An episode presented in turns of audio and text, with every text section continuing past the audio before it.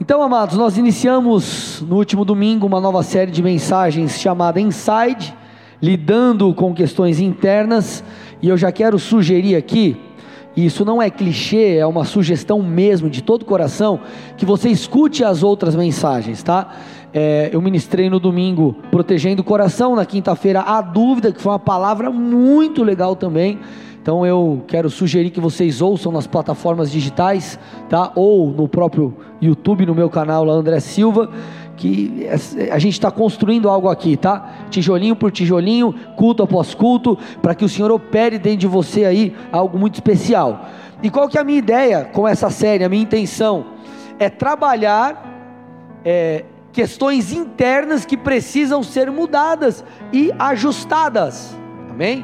Hoje eu quero falar sobre a influência que o ambiente em que, é, que, o ambiente em que nós vivemos e aqueles com quem convivemos tem sobre as nossas vidas. Amém? E lá na frente também eu quero falar sobre a importância do ambiente de glória, mas aí a gente vai ir para uma segunda parte da mensagem. Então quero falar, obviamente, sobre a, a, a influência que o ambiente e as pessoas que convivem conosco têm em nossas vidas e na, na nossa alma. E vocês vão entender, vamos construir aqui de pouco em pouco. Amém, amados? Vocês estão comigo? É, nós sabemos que a grande batalha do ser humano ela acontece na alma. Eu falei para vocês nas, nas, outras duas mensagens sobre a tricotomia do homem. O homem é corpo, alma e espírito. O corpo é a matéria que interage aqui na terra. É, o espírito é a parte que principalmente tem acesso às coisas espirituais, e a alma, onde residem sentimentos, valores, pensamentos, é onde acontece a grande luta na nossa, na, nas nossas vidas. Se Satanás conseguir bagunçar a nossa alma, emoções, valores, pensamentos, é, eu e você ficaremos muito mais propícios a cedermos na fé, a esfriarmos na fé, a abandonarmos o Senhor, ou abandonarmos aquilo que Deus confiou em nossas mãos seja a família, seja o ministério, seja os negócios. E Satanás ele trabalha de diversas formas e nós temos falado sobre elas aqui, né, nessas últimas mensagens. É, hoje eu quero falar sobre justamente o ambiente, que é uma ferramenta também nas mãos de Satanás, mas também pode ser uma ferramenta nas mãos de Deus, amém, amados? Então vamos lá, Provérbios 13, 20 diz assim: Olha lá, quem anda com os sábios será sábio, mas o companheiro dos tolos acabará mal. Então, quem anda com os sábios vai ser sábio. Quem andar com os tolos acabará mal, se dará mal. Então, nós vemos aqui, amados, é uma distinção entre esses dois grupos de pessoas e, consequentemente, o resultado que cada uma delas tem. Então, ele está falando: ei, se você andar com os tolos, cara, vai, você vai ter problema. Você vai ser influenciado negativamente, vai dar ruim. Agora, se você andar com os sábios, sábio você também será. E o que esse texto nos mostra? Ele nos mostra mais ou menos o seguinte: que o ambiente que nós convivemos, e ou as pessoas, ou e, né, as pessoas que nós andamos, caminhamos juntos, elas vão nos influenciar em algum nível. Em algum nível. Uns mais, outros menos, mas nós estamos ou nós somos passíveis de influência, tanto pelo ambiente como pelas pessoas que nós convivemos, que nos cercam. Então, qual que será a ideia de Satanás? A ideia de Satanás é te cercar é, de pessoas que te conduzirão para o buraco e também te colocar em um ambiente tóxico. Então, ele vai tentar te cercar de pessoas tóxicas e te colocar em um ambiente tóxico. Aí talvez você me diga assim: tá bom, pastor, mas eu não preciso estar tá lá no meio, enfim, das pessoas tóxicas para eu ser luz no mundo, para eu poder, é, é, é, é para eu poder ser relevante na vida das pessoas. Sim. Só que, gente, tudo tem um limite, amém, amados?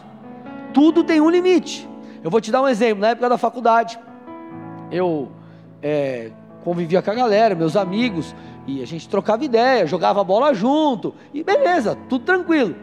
Só que tinha um limite. Às vezes eles falavam, oh, vamos lá, no, vamos lá no, no bar, lá a gente vai no intervalo da faculdade. Eu não ia.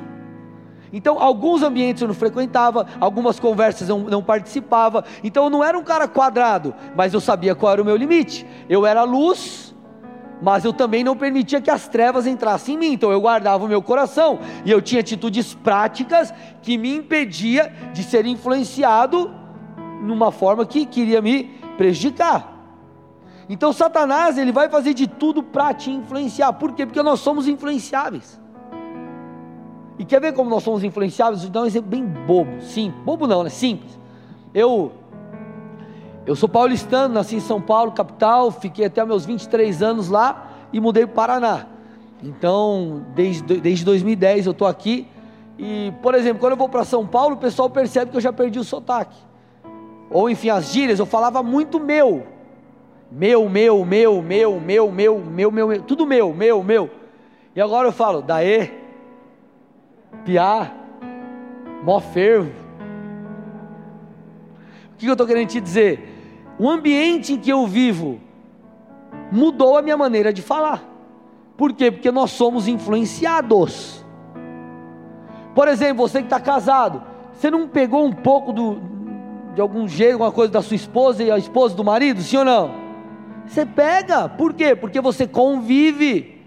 Isso é em, diver, é em diversas coisas do dia a dia. Isso mostra o quê? Que nós somos influenciados, influenciáveis. Então, o que, que vai acontecer? É, Satanás vai fazer de tudo para nos influenciar, e essa influência muitas vezes ela é gradual, ela é, ela é lenta, para que ela seja talvez até imperceptível. Então, por exemplo, é, infelizmente, nós, você deve conhecer alguém que se divorciou, teve algum problema, questões do casamento, enfim. Se você parar para avaliar, você vai perceber que grande parte desses relacionamentos é, em algum momento teve influência, de alguém. De alguém. Ou o cara lá começou a ouvir um amigo, ou alguma coisa que ele ouviu num, num, em algum lugar entrou no coração dele, aquilo começou a, a, a promover atitudes equivocadas. Então tudo é com base na influência. Ou ele viu algum padrão em alguma coisa, ah não, padrão social. Ele foi influenciado de alguma forma. Então não é do nada, é debaixo de influência, ou por pessoas, ou por um ambiente. Ah, eu estou no ambiente, eu vi, eu vi que todo mundo trai a mulher, e está todo mundo bonitão, todo mundo de carrão, todo mundo na grana, e o cara vai lá, eu vou fazer a mesma coisa, só que ele não sabe o que se passa dentro do cara, não sabe o BO que ele está carregando, porque na foto todo mundo sai bonito, meu irmão? As aparências estão aí. E aí ele é influenciado por pessoas e também pelo ambiente. Aí o cara vai e se lasca. E vem a destruição. Então, amados, nós temos que ser luz, mas ao mesmo tempo nós temos que escolher bem o ambiente ao qual nós nos expomos, com quem nós convivemos. Você está entendendo o que eu estou dizendo, amado? Está entendendo que eu não estou falando que você não tem que ser luz, tem que ver no mosteiro, agora você não pode trabalhar é, em nenhum lugar que as pessoas não são crentes, você tem que comentar todo mundo capaz do Senhor. Está entendendo, amado, que eu não estou falando isso. Você tem que ser luz, você tem que influenciar, não estou falando que você tem que viver numa bolha. Mas você tem que entender até onde você pode ir. Você tem que entender até onde vai a sua influência, até onde vai a sua abstenção, o seu passo para trás. Porque o ambiente e pessoas influenciarão a sua alma. E lembra o texto que eu li é, é, nas duas últimas mensagens? Jesus falando que muitos dos pecados, ou é, é adultério, por exemplo, ele procede da onde? Do coração. Então nós precisamos guardar o coração, e guardar o coração envolve tomarmos cuidado aquilo que nos expomos. Olha o que Provérbios 22, 24 e 25 dizem, ou diz: Não faça amizade com quem fica facilmente irado, nem ande na companhia de quem é agressivo, para que você não aprenda os seus caminhos e assim fique preso numa armadilha. O que, que ele está querendo dizer? Cara, toma cuidado. Você vai ser influenciado por quem, com, é, com quem você anda, quem tem voz na sua vida, para quem você se abre, quem você se espelha, enfim, nós seremos influenciados. Então nós precisamos aprender a guardar o nosso coração. Agora, entenda uma coisa: essa medida de proteção, para protegermos o coração, lembrando, inside, lidando com questões internas. Nós estamos aprendendo a proteger o nosso coração, para que a nossa fome por Deus seja protegida, para que o nosso relacionamento com Deus seja protegido, para que guardemos o coração. Nós precisamos, amado, entender essas regras básicas e esses limites. Agora, é, essa abstenção, esse afastamento, ele deve se dar não apenas de coisas que são que está na cara que vai dar ruim. Ah, onde você vai? Ah, eu vou lá na balada, lá, cara, você acha que você não vai ser influenciado? Ah, vou, vou, lá no pagode lá daqui a pouco, tua cabeça está viajando na maionese. Aí você está tomando um goró, daqui a pouco você está traindo tua esposa e está tudo zoado, porque você está num ambiente e que vai te influenciar. Agora, existem coisas, amados, que nós precisamos tomar cuidado, que é o seguinte: há questões que parecem inofensivas, mas não são. Ou melhor dizendo, existem ambientes e circunstâncias que para uns está tudo bem, para outros não. Vou te dar um exemplo. Para mim, jogar uma bola dos meus amigos e fazer um churrasco depois, por exemplo, não tem problema. Mas talvez para alguém jogar uma bolinha e depois ir fazer uma carninha, vai dar ruim, por quê? Porque era nesse ambiente, por exemplo, que o cara se drogava. E ele vai lembrar de tudo aquilo que ele vivia e talvez no primeiro churrasco não dá nada. No segundo não dá nada. No terceiro a cabeça dele começa a virar. No quarto já era. Vocês estão aqui comigo? Está fazendo sentido, igreja? Por favor. Amém? Então, qual que deve ser a postura aí? De afastamento. Então, amados, nós temos que entender até onde devemos ir, o que podemos fazer. Porque da mesma forma que nós temos que ser luz e influenciar, nós também precisamos ser santos. E santo não significa isolado, significa separado. Amém? Você não tem que se isolar, mas você tem que se santificar. Tem que ter algo de diferente. Eu já comentei isso aqui com vocês, mas eu ouvi um pastor é, é, falando, dizendo uma frase que chamou muito a minha atenção. Ele falou assim: ó, a, a igreja ela tentou tanto se infiltrar na sociedade, e isso obviamente é algo bom, mas se misturou tanto de uma forma que quebrou limites, que hoje em dia quem está no mundo olha para muitas vezes para a igreja ou para cristãos e fala assim, cara, por que, que eu preciso mudar? Se na verdade os cristãos estão parecendo com, comigo, com a gente. Se os crentes se parecem com o mundo, para que eu preciso virar crente? Está tudo certo. Se eles estão virando igual nós. Faz sentido, gente? Então nós temos que ser luz, ministrar, é, é, é, ser usados pelo Senhor, mas santos, separados, guardados, entendendo cada um a sua postura, entendendo cada um o seu limite, sempre mantendo a guarda alta, protegendo o coração, porque tudo começa no coração, tudo vem com sutileza, tudo entra é, de uma forma ruim, pecaminosa, através de sutilezas, amados. Olha que interessante, Salmo 1, do 1 ao 3. Bem-aventurado é aquele que não anda no conselho dos ímpios, não se detém no caminho dos pecadores, nem se assenta na roda dos escarnecedores. Pelo contrário, seu prazer está na lei do Senhor e na sua lei medita dia e noite. Ele é como árvore plantada junto a uma corrente de águas, que no devido tempo dá o seu fruto e cuja folhagem não murcha, e tudo que ele faz será bem sucedido.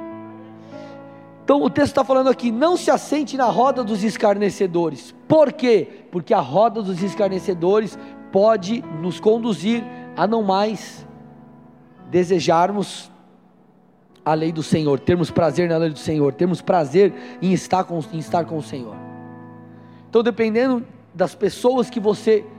Não é a questão da convivência, meu amado. É de você trabalhar com a pessoa, a questão é do nível de relacionamento que você tem.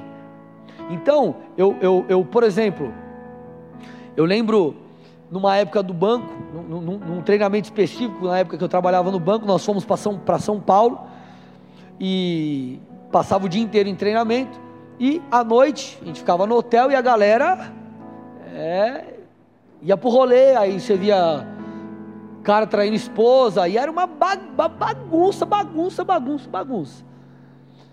Eu estava junto com a galera durante o dia, a gente conversava, não tem problema nenhum, normal. Mas quando passava daquele limite, ó, falou, valeu, é a sua vida, minha vida é diferente, e da, daqui para cá eu não vou. Se você quer ir, o problema é seu, eu não vou. Amém? E vale dizer uma coisa, amados, entenda algo. Muitas vezes nós agimos assim porque nós não queremos ser rejeitados por aquele grupinho. Só que se nós agirmos dessa maneira, pecando contra o Senhor, nós seremos é, aceitos por aquelas pessoas, mas rejeitados conforme a palavra de Deus. Rejeitado, não estou falando que Deus te rejeita, Deus não te ama, está entendendo o que estou dizendo, né? Nós iremos ferir mandamentos. Então, é, aí eu lembro que é, é, nós estávamos voltando, aí estávamos no aeroporto aguardando o voo, e a gente sentado assim na roda, e os caras com uns papos, que eu falava, Jesus, não tinha como sair daquele lugar, porque nós estávamos esperando o voo. Tá, vou para onde? Vou voltar? Valeu, vou. Aí tem que esperar ali. Mas eu falava, cara do céu, cara, eu, tipo, por quê? Porque era um ambiente tóxico. E muitas vezes, por que a nossa alma é contaminada? E o cara que obedecia a Deus, agora para ele, cara, ele quase cospe na cara de Jesus. Por quê? Foi contaminado. Se expôs a ambientes e a pessoas que contaminaram o seu coração. Paulo diz, 1 Coríntios 15, 33: Não se enganem, as más companhias corrompem os bons costumes. Por quê? Porque se aquela pessoa tem voz na sua vida, se você tem um relacionamento onde você se expõe, se abre, ou pelo menos deixa aquela pessoa é, é, ficar falando, te influenciando, cara, vai dar ruim. Vai dar ruim. Então posso te dar uma dica prática, sim ou não? Abre teu Instagram, teu Facebook, faz uma limpa, cara. Faz uma limpa. Ah, não sei porque que eu caio em pornografia. Aí você vai ver, só tem mulher de biquíni. Não, mas é porque eu tô fitness, eu sigo aqui um Instagram que ajuda, só que aí 75% das fotos é de mulher. Irmão, vigia, cara. Vocês estão aqui ou não? Limpa a tua lista de telefone se precisar, bloqueia número. Sei lá o que você vai fazer, limpa a tua lista de telefone, né? Já é meio antigo, né? Mas tudo bem. Seleciona seu rolê, com quem você anda, guarda alta. Guarda alta. Não brinque com a carne. A palavra de Deus, ela nos traz, debaixo do favor do Senhor, a graça de Deus nos traz uma medida de proteção, ou algo que o Senhor faz por nós que nos ajuda muito, está lá em 1 Coríntios 10, 13.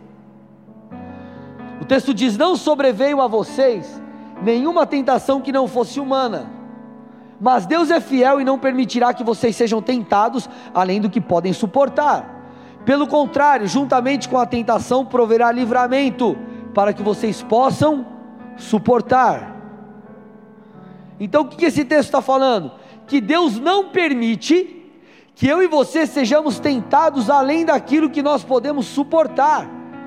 Amém, amados? E mais, que Ele provê, Ele provê livramento, para que eu e você possamos é, é, é, vencer a tentação.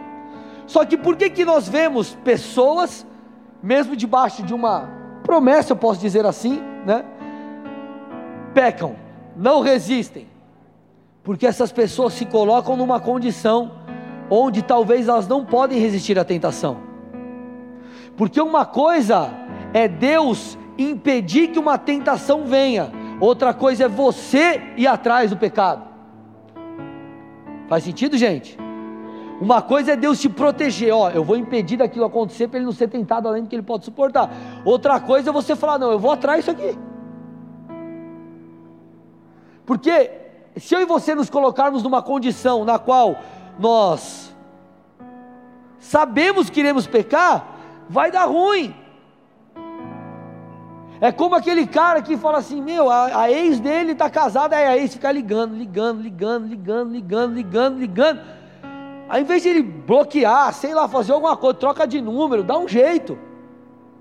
Ele faz o que? Ele atende. Não, vai que ela está precisando de ajuda.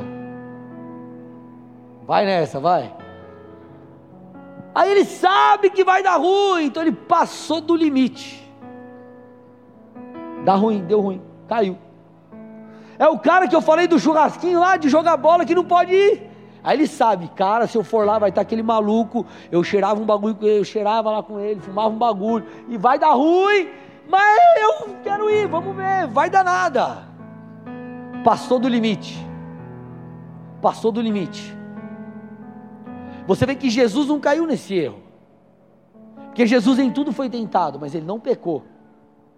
E a gente percebe um relato interessante ali em Mateus 4, põe para mim aí, 5 e 7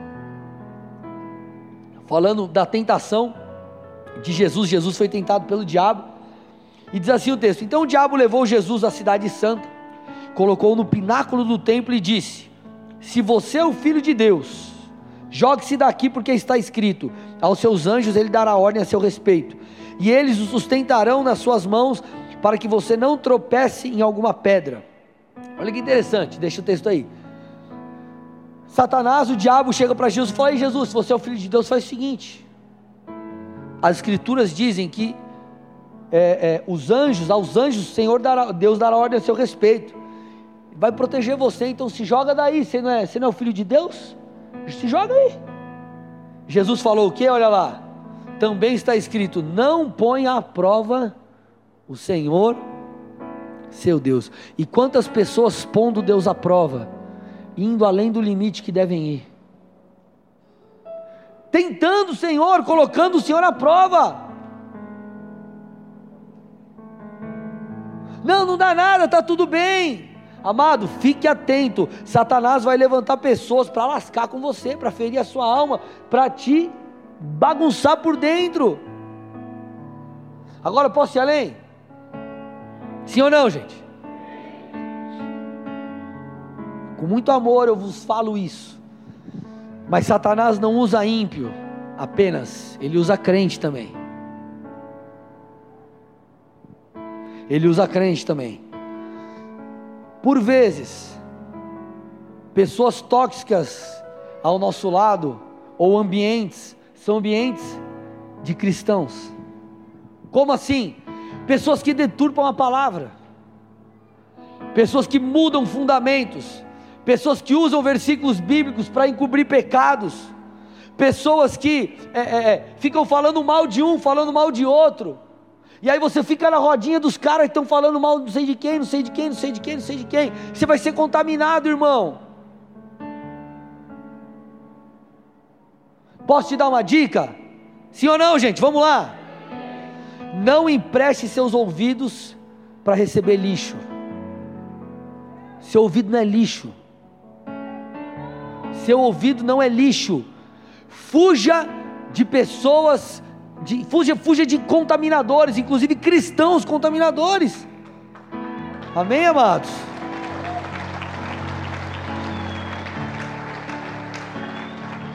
Ah, mas não sei o que, eu falei, irmão, quero, quero nem te ouvir, cara. Vai resolver o problema com o cara lá. Porque a ideia é nos expor a pessoas e ambientes tóxicos. E por que é importante nós entendermos isso, você que é crente mais velho? Porque às vezes você já não tem problema mais em, em cheirar o um negócio, não tem mais problema com essas coisas, essas coisas grandes. Só que talvez você participa de rodas ou ouve pessoas, seja pessoalmente ou até na internet, que estão limitando você em algumas coisas com Deus, em alguma outra área e você fica travado, estão jogando é, toxinas dentro de você. E nós precisamos aprender a proteger o ambiente correto. Proteger ou manter um ambiente sadio, não apenas externamente, mas internamente. Vou te mostrar isso aqui, vamos lá, Mateus 5, 21. A gente vai ler até o 24 e depois a gente vai pular para pegar a sequência da história lá no, a partir do versículo 35. Então vamos lá, versículo 21 primeiramente. A partir do 21. Tendo Jesus voltado de barco para o outro lado, reuniu-se em volta dele uma grande multidão e ele estava junto ao mar. Aí olha lá, gente, presta atenção aqui. Então chegou um dos chefes da sinagoga chamado Jairo. E vendo, prostrou-se aos pés de Jesus e lhe pediu com insistência, olha lá. Minha filhinha está morrendo, venha impor as mãos sobre ela, para que ela seja salva e viva. Jesus então foi com ele, uma grande multidão seguia Jesus, apertando de todos os lados. E aí a gente pula lá para o versículo 35 para a continuação da história aqui. Enquanto Jesus ainda falava, chegaram alguns da casa do chefe da sinagoga dizendo: Olha lá, então vamos pegar aqui para você entender o contexto. O chefe da sinagoga chegou para Jesus, se prostrou e falou: Jesus, minha filha está morrendo, por favor, é, é, ela precisa de vida, vai lá, ore por ela, enfim, para que ela viva. Jesus foi. Só que olha lá, o texto diz que chegaram nesse meio tempo, olha lá, alguns da casa do chefe da sinagoga e disseram: A sua filha já morreu, por que você ainda incomoda o mestre? Mas Jesus, sem levar em conta tais palavras, disse ao chefe da sinagoga: Não tenha medo, apenas creia. E aí disse: Jesus não permitiu que ninguém o acompanhasse, a não ser Pedro e os irmãos Tiago e João. Então lá, aí Jesus foi para casa, tá? Onde a menina estava. E diz o texto: Chegando à casa do chefe da sinagoga, Jesus viu o alvoroço, os que choravam e os que pranteavam muito. Ao entrar, disse: Olha o que Jesus disse, gente. Vocês estão acompanhando aí? que Jesus disse: Por que vocês estão alvoroçados e chorando?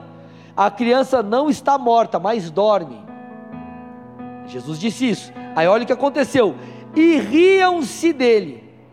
Opa, Jesus falou assim: não, a criança não está tá dormindo. Né? Jesus estava declarando, ela voltará a viver. Enfim, eu sou a ressurreição e a vida. Jesus iria ali é, ressuscitá-la. Né? Só que aí a galera deu risada. Ah, Jesus, já está morto aqui. Que história é essa? Aí olha o que diz agora, amados. Mas Jesus, mandando que todos saíssem, mandando que todos saíssem, saíssem, levou consigo o pai e a mãe da criança e os que vieram com ele, Pedro, Tiago e João, obviamente, e entrou onde ela estava. Tomando a criança pela mão, disse: Talita cume, que quer dizer, menina, eu digo a você, levante-se. Imediatamente a menina que tinha 12 anos se levantou e começou a andar. Então todos ficaram muito admirados. O que, que a gente percebe aqui? Então, eu não preciso dar o contexto, já fui pausadamente falando para vocês pegarem aqui. Mas o que, a gente percebe? Quando Jesus chega naquele lugar e diz: Ei, a menina não está morta, ela dorme, ela vai viver. A galera dá risada, o que, que ele faz? Sai todo mundo. Jesus não precisava que as pessoas saíssem para manter um ambiente de fé, mas ele está nos ensinando, ensinando o que? Nós precisamos conservar o ambiente correto. Ele falou: sai todo mundo. Quem ficou? O pai que cria, que foi até Jesus, a mãe e quem? E os discípulos dele, que obviamente criam em Jesus. Então o que? Jesus faz aquela declaração, a menina vive, todo mundo fica é, boquiaberto. Enfim, o que, que nós aprendemos aqui? Nós precisamos aprender a manter o ambiente correto para o milagre, para que a nossa vida em Deus se perpetue, para que aquilo que você tem como propósito, projeto aconteça, para um casamento sadio, para que os seus negócios rompa, nós precisamos conservar um ambiente correto. Um ambiente de santidade, um ambiente de glória, no casamento um ambiente sadio, um relacionamento legal, um ambiente gostoso, familiar.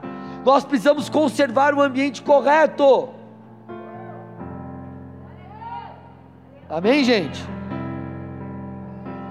E para isso, nós precisamos cuidar, selecionar ao que e a quem nós iremos nos expor. A gente precisa se expor àquilo que nós queremos que cresça em nós. Vamos lá, você quer começar? Cara, eu vou começar a fazer uma. Como fala quando o cara está mudando a alimentação? Qual que é aquele nome que os caras usam? É é, reeducação alimentar. É isso aí, né? Reeducação alimentar. Você vai entrar, por exemplo, no YouTube e você vai assistir vídeo do quê? Reeducação alimentar, dieta, essas coisas. Ou você vai colocar lá como fazer um bolo de chocolate de três camadas. Como fazer um mousse de maracujá gigante. Como fa... Você não vai colocar isso, meu irmão? Por quê? Porque você quer mudar tua maneira de pensar, você quer reestruturar a sua alimentação. Então você precisa aprender para aquilo fazer sentido para você e você mudar, sim ou não, gente? Sim ou não? É assim. Então, nós precisamos nos expor àquilo que nós queremos receber. Presta atenção que aqui a gente começa a virar e o bagulho começa a ficar louco. Nós precisamos nos expor àquilo que nós queremos receber, aquilo que nós queremos que cresça. João 6,57. Parte B do texto. Quem se alimenta de mim, Jesus dizendo, viverá por minha causa. Olha lá. Quem de mim se alimenta, viverá por minha causa. Jesus é o pão vivo que desceu do céu. Jesus é nosso alimento espiritual. Então, se nós nos alimentamos de Jesus, através da palavra, através da oração, através é, é, do culto, através é, da adoração, enfim, quando nós nos alimentamos, o texto está falando: aquele que se alimenta de mim, aquele que se enche de mim, aquele que observa, lê a minha palavra, enfim, ele vai viver por minha causa. Ele está mostrando uma consequência. Se você buscar a Deus, é, é, é, ir atrás das coisas de Deus, ler a palavra, enfim, você começa a, a, a buscar isso, você vai começar a ser mudado. Jesus está dizendo: aquele que se alimenta de mim, ele vai viver pela minha causa, vai viver segundo a minha maneira. Então nós precisamos aprender a botar para dentro aquilo que a gente quer fazer crescer e matar de fome aquilo que a gente quer expulsar. Então, se nós queremos viver para Deus, nós precisamos cuidar com quem nós trazemos para perto, é, com quem nós, é, para quem nós abrimos a nossa vida, em que ambiente nós nos expomos. E abro, mais, abro um parênteses e reforço mais uma vez: não estou dizendo que você tem que trabalhar só numa empresa de crente. Não estou dizendo que você não pode ter amigo que não é daí. Está entendendo, gente? Pelo amor de Deus. O que eu estou te falando é: existem níveis de relacionamento. Você sabe até onde você vai. E por aí. Vai, amém, gente? Está claro, né? Então, legal, show de bola. Nós temos que tomar esse cuidado para que guardemos o nosso coração e para que também conservemos em nós, presta atenção a partir de agora mais ainda, o ambiente de glória porque nós temos que cuidar não apenas do ambiente externo, mas também daquilo que é interno. Guardar o nosso coração e manter o nosso coração é, queimando por Jesus. Olha que interessante, vamos, vamos construir isso aqui. Atos 2, do 1 ao 4. Você conhece esse texto? Fala sobre a descida do Espírito Santo. Diz: Ao cumprir-se o dia de Pentecostes, estavam todos reunidos no mesmo lugar. De repente veio do céu um som como de um vento impetuoso e encheu toda a casa onde estavam sentados. E logo apareceram distribuídas entre eles línguas como de fogo, as quais pousaram sobre cada um deles. Todos ficaram cheios do Espírito Santo e começaram a falar em outras línguas, segundo o Espírito lhes concedia que falassem. Então, amados, o que, eles estavam fazendo aqui basicamente? Esperando. Jesus, antes de ascender aos céus, ele disse: Aguardem a promessa de meu Pai. Então eles estavam aguardando a descida do Espírito Santo. Agora, o texto está tá dizendo aqui, lá no versículo 1, que eles estavam, põe lá para mim, versículo 1: todos estavam reunidos, eles estavam reunidos, esperando, clamando, cheios de expectativa por esse derramar, por aquilo que o Senhor iria liberar, e consequentemente, eles estavam acredito eu, imagino eu, incentivando uns aos outros. Obviamente, se estavam todos no mesmo é, propósito, objetivo, eles estavam lá, cara, vai vir, o Senhor vai liberar a promessa dele, vai chegar. O Espírito Santo vai descer, a coisa vai rolar. Vamos lá, cara, aguenta firme aí. Jesus falou, o negócio vai dar certo. Eles estavam cercados de pessoas e em um ambiente propício para que eles pudessem receber aquilo que Deus tinha e para que eles pudessem avançar nas coisas de Deus, para que eles pudessem guardar o seu interior. Amados, deixa eu te falar uma coisa. Primeiro detalhe sobre o congregar. Um parênteses aqui. Congregar é bíblico, é mandamento, é ordenança. No livro de Hebreus a Bíblia diz que não devemos deixar de congregar, como é o costume de alguns. Se está falando que já o costume de alguns, já tinha essa, essa, esse problema aí lá atrás. Só que tem gente que se abraça e fala: Não, mas eu tenho os meus motivos para não congregar. Tá, você pode ter qualquer motivo que você quiser, mas o que você está fazendo não é bíblico, porque a Bíblia está mandando você congregar. Ah, mas tive problema com alguém. Se vira, resolve. Tem que obedecer a Deus. Vocês estão aqui ou não? Se é para Jesus, tem que ser forte, amém? Agora fecha o parênteses. Por que, que é importante você também congregar? Porque quando você congrega, você está cercado de pessoas que estão buscando a Deus. Então, por exemplo, às vezes você chegou num culto, você está meio triste com alguma situação que você passou, algum problema que você enfrentou na semana, você está meio abatido. Aí você está aqui, você olha para o lado, o irmão está com as mãos erguidas, adorando, contemplando ao Senhor, talvez um outro chorando, o outro tendo uma experiência com Deus. Aí você fala, se percebe assim, cara, Deus está aqui. Se o Senhor está tocando aquela pessoa, renovando aquela pessoa, Ele pode fazer isso comigo. Então você é impelido a fazer o mesmo. Da mesma forma que se você convive com gente que está frustrado com a igreja, com gente que não congrega, enfim, você vai fazer o que? Vai encher tua cabeça de minhoca, porque é eles que vocês estão ouvindo. Se você, que alguém quer avançar na sua carreira, e você só convive com gente que só quer, que não quer fazer nada, e quer depender do governo, o que, que vai acontecer? Você não vai crescer na sua vida.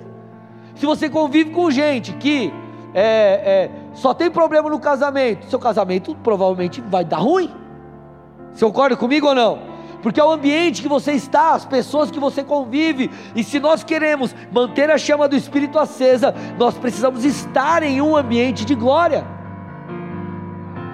Eles estavam reunidos, juntos, com o mesmo propósito, e ali, obviamente, havia incentivo, havia encorajamento, e é isso que nós vivemos como igreja. Aí às vezes você é líder de célula, você está lá e você, poxa, teve passou uma treta no trabalho naquele dia, mas você fala, cara, eu vou ser fiel, vou lá, vou ministrar a palavra. Aí você chega lá e ministra a palavra, aí de repente você compartilha, hoje, hoje tive uma situação assim, assim, assado, foi difícil. E a pessoa que está lá te ouvindo, ela fala, cara, que bom que eu ouvi isso, porque eu estava passando a mesma coisa, você me encorajou. Porque está junto, cara. É o ambiente. O ambiente conduz a sua alma e aquilo leva você a, a, a, a se encorajar. Quer ver uma outra coisa que determina muito o ambiente seu agora interno da tua vida com Deus, teu relacionamento com Deus? São as disciplinas espirituais. Por que, que tem gente que cede? Porque se esfria. Por que se esfria? Porque não tem vida mais com Deus. Então, se você lê a palavra, jejua, ora, adora, você vai manter o ambiente dentro de você correto, você fará manutenção de um ambiente de glória. Pastor, mas eu não tive uma experiência, não importa. O que determina se você vai manter um ambiente de glória ou não, não é se você teve uma experiência, é se você comeu do pão. Que pão é esse? Jesus, a palavra. Se você esteve com Deus, se relacionou com Ele, então Ele te enche, você se mantém firme e por aí vai. Então você conserva a pureza, você guarda o teu coração, você discerne os ataques. Por quê? Porque você está se expondo a um ambiente de glória. Quando nós olhamos para a palavra, nós percebemos mudanças por causa dessa exposição à glória.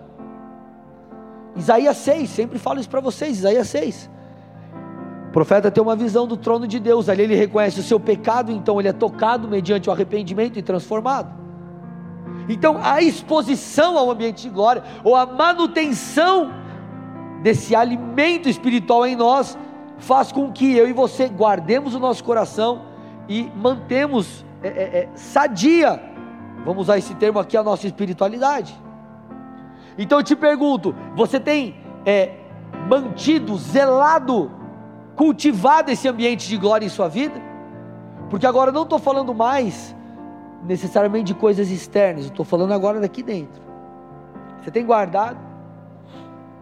Você tem protegido a tua fome por Deus? Você tem protegido a sua sede? E o caminho para isso, além de você refutar tudo isso que nós falamos, de tentação, de pecado, dessa influência de fora e tudo mais, é alimentando a sua vida espiritual, orando, jejuando, cultuando, congregando, é dessa forma. Assim nós mantemos a chama acesa.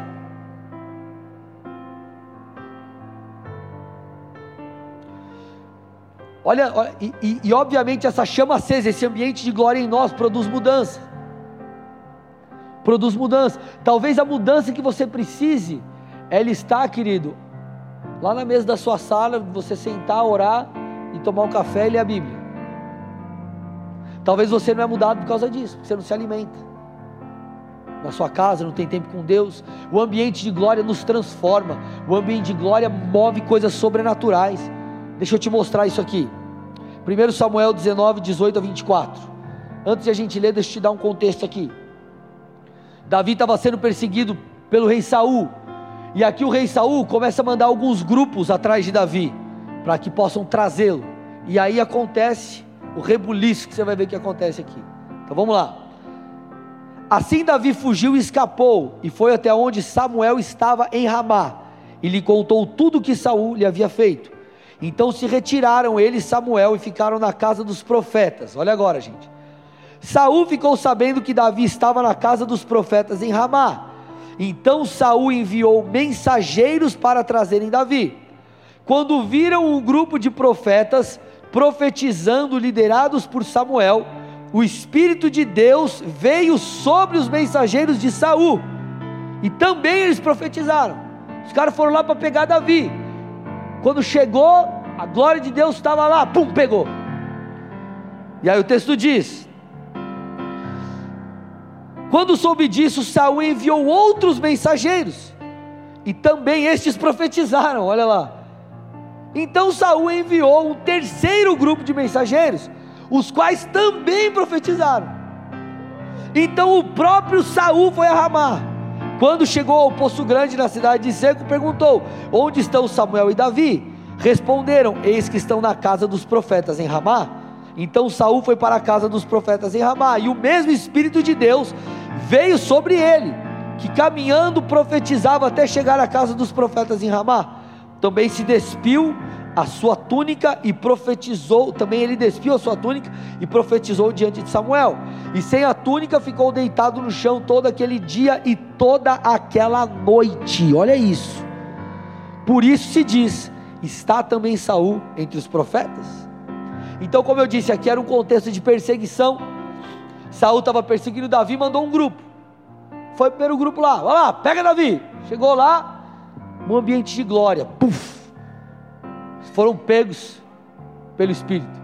Mandou o segundo grupo, puf, pegou também. Mandou o terceiro, pegou. Aí Saul falou: Vou eu nesse bagulho então pegar esse cara. Foi lá, quando foi, puf, pegou ele também.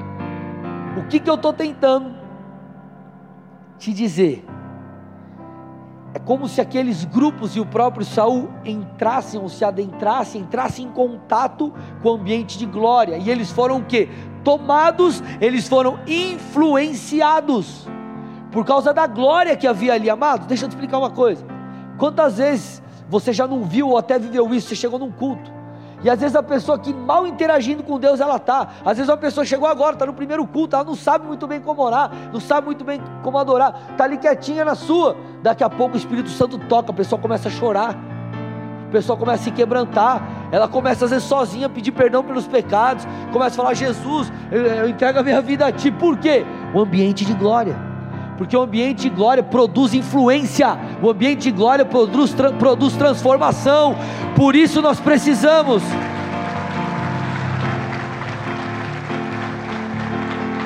Não apenas estarmos inseridos em ambientes assim, como quando estamos no culto, por exemplo, como quando estamos diante do Senhor no momento nosso íntimo com Deus, leitura da palavra, enfim, mas como também, amados, com aquilo que nós guardamos em nosso coração e protegemos essa unção, essa presença. A ideia de Deus, ela não é apenas visitar, é habitar. E quando Deus forma o homem, os seres humanos, a Bíblia diz Deus se relacionava com o homem de uma maneira plena. Então entra o pecado. A partir daí você começa a ver é, várias ações divinas tentando essa, é, trazendo ou tentando essa reconciliação com, com o homem e esse desejo de Deus em habitar. Você vê é, tabernáculo de Moisés, você vê templo de Salomão, você vê N coisas, até que, por causa da obra de Jesus na cruz, hoje Todo aquele que crê em Cristo, reconhece, entrega a sua vida, se arrepende, enfim, é templo do Espírito. Então, o Espírito que habita em nós não é só para nos ensinar, não é só para nos convencer, mas nós temos tudo o que nós precisamos à disposição para que sejamos cheios do Espírito, para que nós conservemos todas essas coisas. Então a ideia de Deus é, é, é, habitar, a ideia de Deus é perpetuar aquilo, não é? Você vir no culto, você recebe, aí você vai embora, aí na segunda-feira você zoa o pico, na terça-feira você vive tudo do jeito que você quer, aí no domingo você chega aqui e fala: Cara, que zica, é, deixa eu me abastecer de novo, porque eu vou gastar tudo na semana lá fora e vou me zoar. Não que se você fizer isso, você não tem que vir, tem que vir. Que você vai ser ministrado, você vai se arrepender para mudar de vida, amém, amados? Mas o que eu quero que você entenda é: nós precisamos perpetuar isso. E nós protegemos isso mediante o ambiente, nos expondo ao ambiente de glória, estando diante do Senhor, estando perto de pessoas que nos inspiram. Amados, às vezes nós recebemos aqui pessoas, é, é preletores, e aí a gente vai jantar, vai ter um tempo junto. Às vezes eu falo, cara, eu quero o que esse cara tem. E eu, eu peço, cara, ora por mim. E eu quero absorver, eu quero pegar aquilo, cara. Eu falo, cara, eu preciso aprender com você. Por quê? Porque a glória de Deus está ali. Então nós precisamos aprender a espiritualmente morar em lugares altos. Nós precisamos aprender a viver nas alturas. Viver nas alturas o que, que é? Não é que você tem que viver chapado no espírito, toda hora, fica, aí está na rua, você começa a rir, vai achar que você é louco, não é isso, tá? O que eu estou falando é que você tem que se manter conectado com Deus, manter-se cheio de Deus, manter-se buscando ao Senhor, é íntimo dEle, por aí vai. Você tem que preservar esse ambiente de glória na sua vida. Você precisa se expor em meio ao ambiente de glória, porque o ambiente de glória te transforma, o ambiente de glória me transforma. Nós estamos falando nessa série sobre influências. Por exemplo, na, na, na mensagem de quinta eu falei sobre a dúvida. Satanás tenta semear a dúvida para quê? Para atrapalhar nossa alma, prejudicar nossa alma, nos ferir no campo da alma, para que eu e você possamos pecar, errar, se distanciar de Deus, se esfriar. Da mesma forma, agora positivamente falando, na verdade, o ambiente de glória nos influencia de uma maneira positiva, nos levando para mais próximo de Deus. Então, meu amado, de verdade, mantenha-se com pessoas, em ambientes que propiciam o crescimento da fé. Satanás vai fazer de tudo para você caminhar sozinho, escuta o que eu estou te falando, para você se esconder é, em bolhas por causa das tuas dores e das suas feridas. Para a ferida ser tratada, ela tem que ser aberta e o problema tem que ser resolvido. Sabe qual que é a questão? Muitas vezes nós fugimos porque nós temos medo de confronto, nós temos medo de procurar aquela pessoa e falar, cara, ô, eu, sei lá, você falou uma parada que eu não gostei, aí o que, que é? Você não gosta de mim? Ou foi mal entendido? Aí o que as pessoas fazem? Elas se isolam, saem, preferem ficar criticando do que resolver o problema. Vocês estão me entendendo, amados? Então não viva numa bolha, se exponha, se exponha a pessoas que vão te ajudar, se exponha ao ambiente de glória, deixa, cara, não viva cada culto é, como se fosse bater um cartão na igreja, cara, a glória de Deus está aqui, o Senhor está tocando pessoas, e o ambiente de glória aqui é para te influenciar.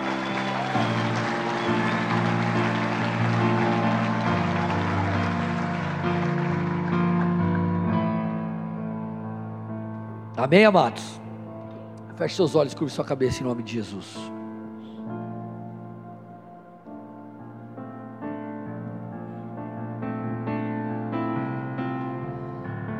Eu quero fazer duas orações. A primeira, todos de olhos fechados e cabeça, cabeça baixa, por favor. Eu quero orar por você que ainda não teve um encontro real de verdade com Jesus. Ou quem sabe você está distante, você está frio, você está, cara, longe desse ambiente de glória e você diz assim: Senhor, eu me arrependo, eu quero voltar. Se você quer render tua vida a Jesus, você quer viver uma vida nova, você quer conhecer Deus de verdade, e você sabe, puxa, pastor, eu sou pecador, eu preciso de salvação, eu quero orar por você.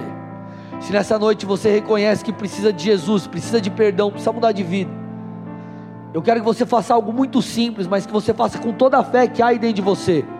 Se você fizer isso com fé, vai mudar a tua vida, começa a mudar a tua vida hoje. Escuta o que eu estou te falando. Então, se você deseja entregar a tua vida a Jesus Cristo hoje, ou voltar para os caminhos do Senhor, coloque a mão no seu coração aí onde você está. Coloque a mão no seu coração. Vamos lá, igreja.